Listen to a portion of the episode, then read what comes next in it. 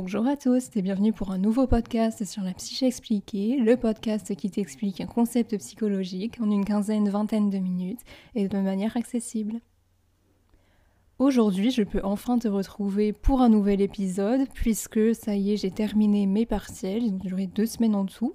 Donc désolé pour cette petite absence, mais aujourd'hui, on reprend avec un dernier concept que je peux te présenter et qu'on a en fait étudié au cours de ce premier semestre de licence 3 de psychologie, qui est la déviance. Donc la déviance, ça peut nous évoquer beaucoup de choses, et notamment des choses assez graves comme la criminalité, les délits, etc. Des euh, choses qui peuvent être punies par la loi. Et on va voir aujourd'hui que la déviance, c'est bien plus que ça, et ça part de la simple transgression à justement euh, des crimes, etc. Mais ici, on va plutôt se centrer, tu t'en doutes, sur une approche plutôt psychosociale. La déviance, déjà pour te l'introduire et te la définir, on peut dire que c'est une transgression socialement perçue de règles, de normes qui sont en vigueur dans un système social donné, donc dans une société.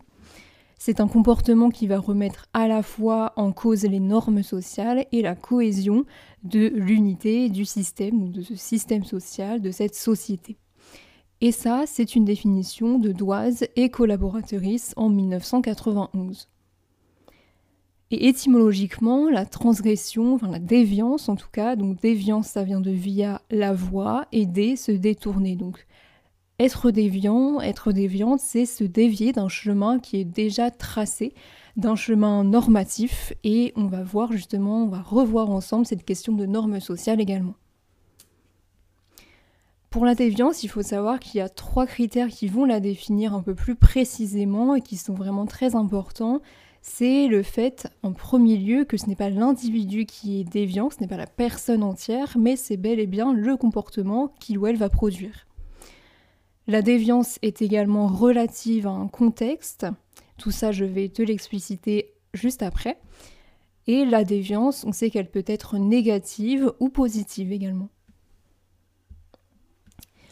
Donc déjà, basons-nous sur le premier critère définitoire de la déviance, qui est le fait que cette déviance, c'est bel et bien un comportement. Et ce qui nous aide à comprendre ça, c'est la notion de regard ternaire, donc c'est-à-dire en trois points, de Moscovici, qui est un auteur, un psychologue social extrêmement réputé, qui a défini tout ça en 1984. Le regard ternaire, c'est lorsque l'on interagit avec un objet social, qu'il soit physique ou non. Donc lorsque notre ego, lorsque l'ego, donc nous-mêmes, interagit avec cet objet, il faut prendre en compte la présence d'un alter, donc d'autrui, qu'il soit réel ou bien imaginaire. Donc tout simplement, il faut prendre en compte que chaque interaction que l'on a avec un objet physique ou non et bel et bien dans un contexte donné, dans un environnement donné, avec potentiellement la présence d'autrui. Et la plupart du temps, ce qu'on a tendance à oublier lorsque l'on observe un individu qui est déviant, c'est euh, le contexte justement de cette déviance. Et on va dire, oh, cette personne-ci euh, est impolie. Si on voit que quelqu'un rentre dans un magasin et ne dit pas bonjour, par exemple, on va tout de suite la caractériser avec des traits qui lui sont euh, propres, alors que c'est ce comportement précis qui a été déviant, mais pas la personne dans son entièreté. Et ça revient en concept psychosocial à ce que l'on appelle l'erreur fondamentale d'attribution. C'est-à-dire que là, on a encore une fois euh, abordé le concept de manière plutôt dispositionnelle que situationnelle. On a attribué le comportement de quelqu'un à des caractéristiques propres alors que cela était sûrement dû à un comportement précis et donc sous effet de l'environnement. Donc ce problème, de regard euh, binaire, du coup, est donc ternaire, donc cette erreur fondamentale d'attribution, elle n'est pas simplement individuelle, mais elle a donné lieu à des conceptions vraiment très diverses et des conceptions naturalistes, comme par exemple Galton et son eugénisme. Donc si tu ne connais pas, pour faire simple, c'est que Galton voulait créer une race humaine supérieure en supprimant les individus qui commettaient des actes déviants ou des actes problématiques. Ils voulaient en fait faire reproduire entre eux des personnes euh, plus euh, entre elles, donc des personnes plus et des personnes qui sont irréprochables, qui n'ont jamais commis d'actes déviants, qui ne sont pas différentes de la norme, etc. D'un point de vue plus génétique, plus science dure, on a également observé que certains scientifiques voulaient pratiquer le réductionnisme génétique, c'est-à-dire l'envie de pouvoir trouver un gène lié à un comportement. Or aujourd'hui, on sait que c'est faux. Et c'est pareil pour le réductionnisme cérébral, c'est la tendance à réduire un individu à son cerveau, se dire que les pensées sont déterminées par la taille de son cerveau, par l'état de son cerveau, etc et que, par exemple, une lésion excuserait une tentative d'assassinat, une tentative de viol ou autre.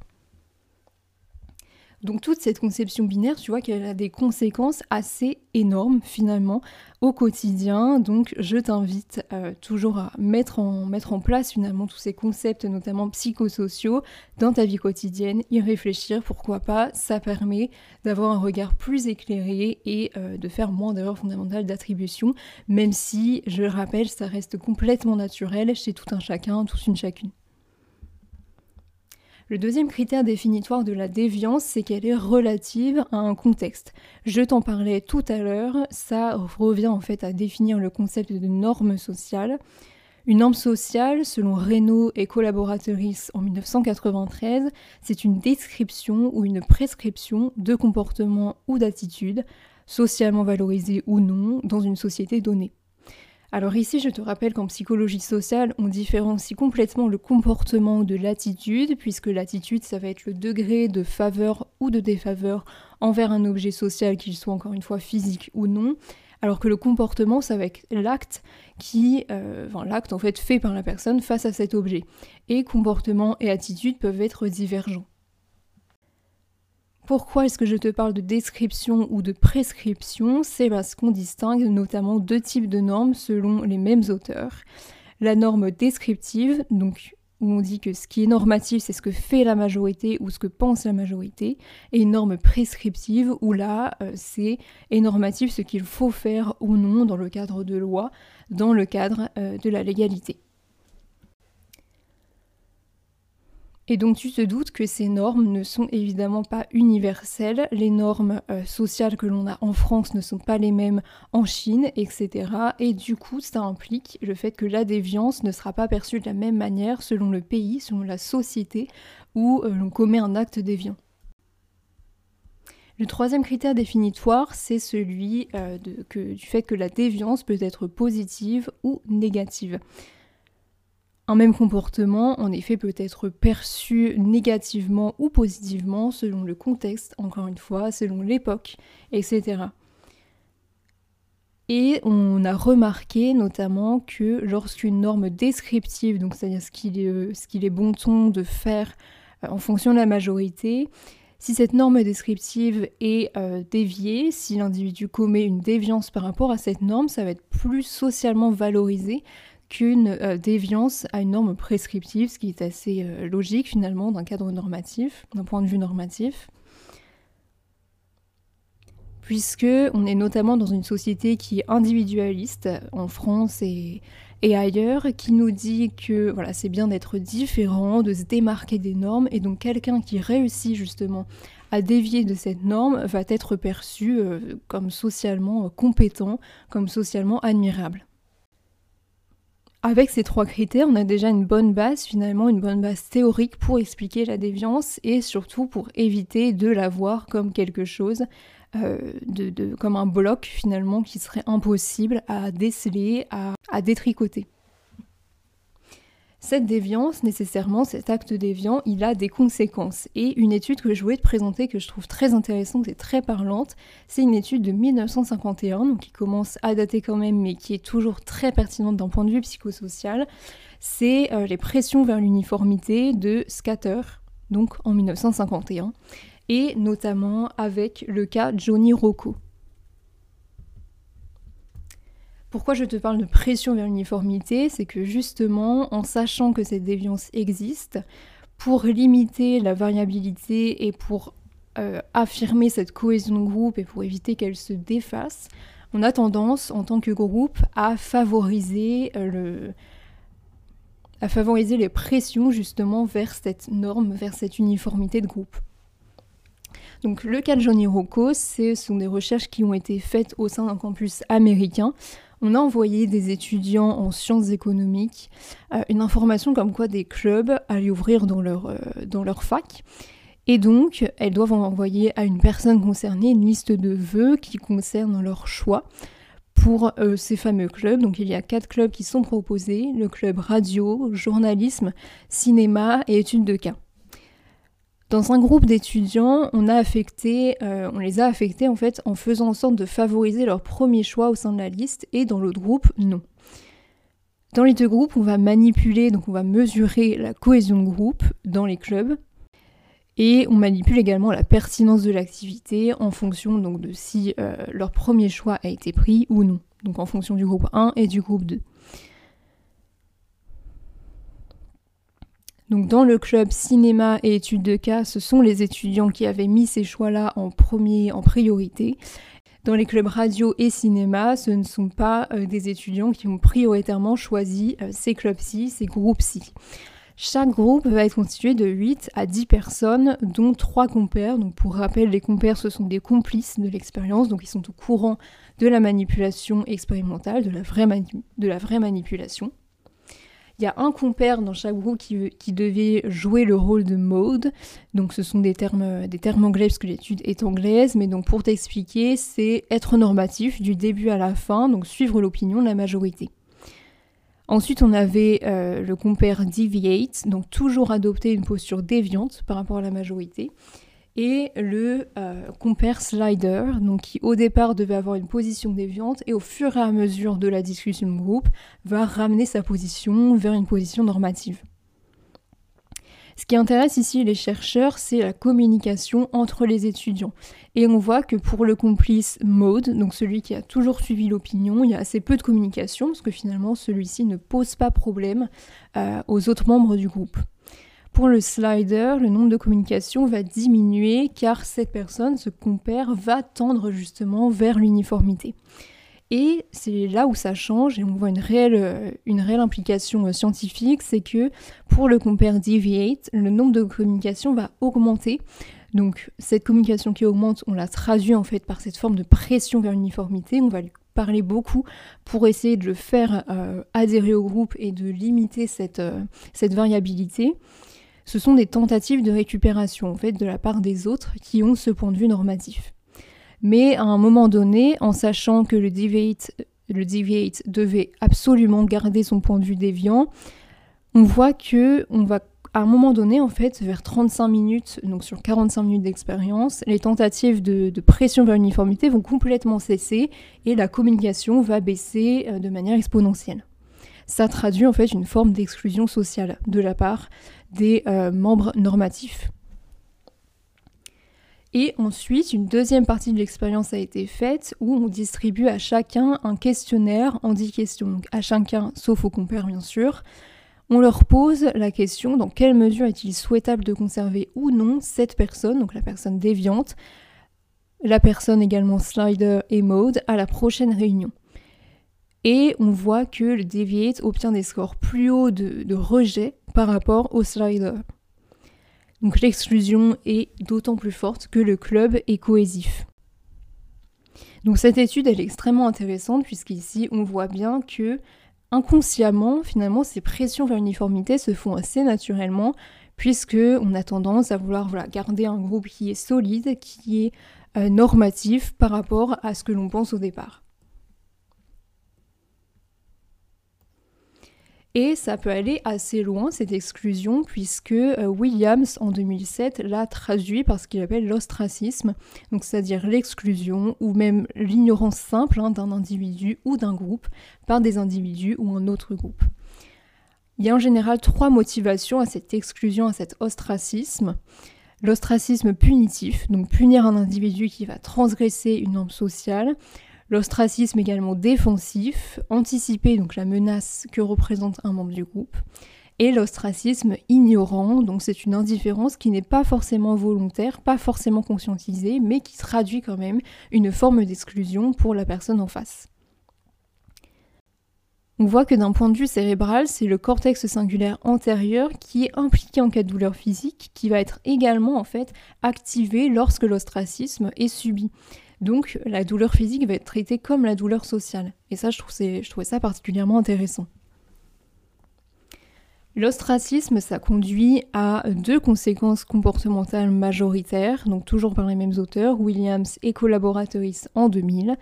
Les comportements antisociaux, donc par exemple des, des tueries de masse euh, dans les campus. Euh, voilà, une personne qui va être exclue socialement peut, euh, par cette forme de stigmatisation, peut complètement se rebeller et commettre des actes absolument horribles ou alors des comportements qui vont être prosociaux cette fois-ci, donc quelqu'un qui va complètement se conformer, qui va être euh, favorable à la collectivité et au système social donné. Ça renvoie à ce concept de conformisme, hein, donc rechercher ici l'approbation sociale en se conformant davantage aux idées finalement qui sont exposées majoritairement, même si on n'y adhère pas complètement au fond de soi. Une autre forme de réaction finalement face à la déviance, ça peut être celle du contrôle social. En sachant que le contrôle social, ça va être le fait qu'une personne va indiquer à une autre personne que son comportement n'est pas socialement acceptable. Et ce contrôle social, il peut être autant fait par la police, la gendarmerie, que par nous-mêmes, en fait, à d'autres personnes au quotidien. Et ça, on va le voir ensemble. Donc en psychologie sociale, ce qui nous intéresse, qui vont décider de marquer leur désapprobation de manière extrême et poussée, par exemple, donc comme les tondus de 1945 qui ont été faits par d'autres citoyennes, d'autres citoyens.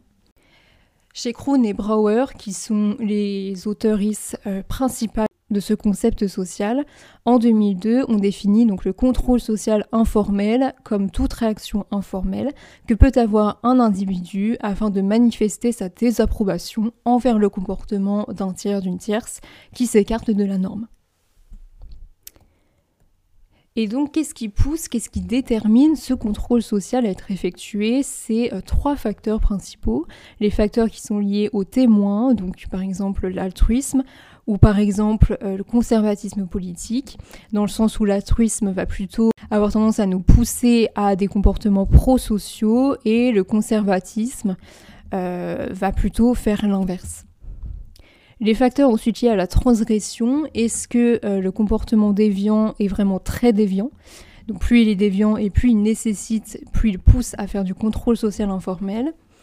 Et plus il est fréquent également, et plus ça pousse également euh, au contrôle social. Et enfin, on a les facteurs qui sont liés à la situation, un peu plus dispositionnel ici, puisque euh, le sentiment d'implication personnelle dans une situation va jouer, tout comme le sentiment de responsabilité personnelle. C'est-à-dire que si on se sent impliqué, si on se sent responsable d'une situation euh, de déviance qui se passe en face de nous, on va être plus à même d'agir. Après, ce qu'il ne faut pas oublier, c'est que la déviance ne fait pas euh, acte à part de, l'effet spectateur. Pour rappel, l'effet spectateur, c'est le, fait que lorsqu'on est nombreux dans une scène, il va y avoir finalement une dilution de responsabilité et tout le monde va se dire bah, l'autre va le faire ou est-ce que si je le fais, je vais être en tort, etc. Est-ce que si j'agis pour aider cette personne, est-ce que je vais être en tort, etc. Et ici, c'est pareil, c'est-à-dire que pour le contrôle social, donc pour l'acte inverse, c'est-à-dire pour pour punir une personne de manière informelle, eh bien cet effet spectateur va quand même faire effet. Et il y a pas mal d'articles, pas mal d'études qui ont été faites là-dessus, donc si jamais le sujet t'intéresse d'autant plus, je t'invite également à te renseigner de ton côté. Et ce qui va avec le contrôle social informel, c'est les émotions que l'on va ressentir lorsqu'on en fait ou lorsqu'on en subit. Et c'est notamment Haidt en 2003 qui a défini différents types d'émotions morales et notamment les émotions autoconscientes donc c'est-à-dire la honte, l'embarras, la culpabilité et tout ça.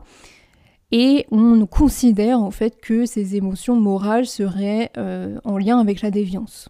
Puisque lorsque euh, chez le déviant, lorsque le déviant en fait va être euh, puni, ses comportements, ses émotions vont être différentes. Est-ce que ça va être des comportements de réparation ou bien d'évitement, mais aussi des comportements hostiles, voire violents? Donc voilà ce que j'avais à te dire aujourd'hui sur le sujet de la déviance. J'espère sincèrement que ça t'aura intéressé. Il y a beaucoup de choses à dire dessus. C'est un c'est un, un, concept psychosocial qui est vraiment très riche et que j'ai beaucoup aimé euh, partager avec toi. Donc j'espère que ça aura été ton cas aussi. En attendant, si jamais tu as apprécié ce podcast, je t'invite à y mettre un petit avis 5 étoiles sur la plateforme où tu l'écoutes, à t'abonner également pour ne rater aucun épisode. Et on se dit à bientôt pour un nouvel épisode sur la psyché expliquée. Prends soin de toi.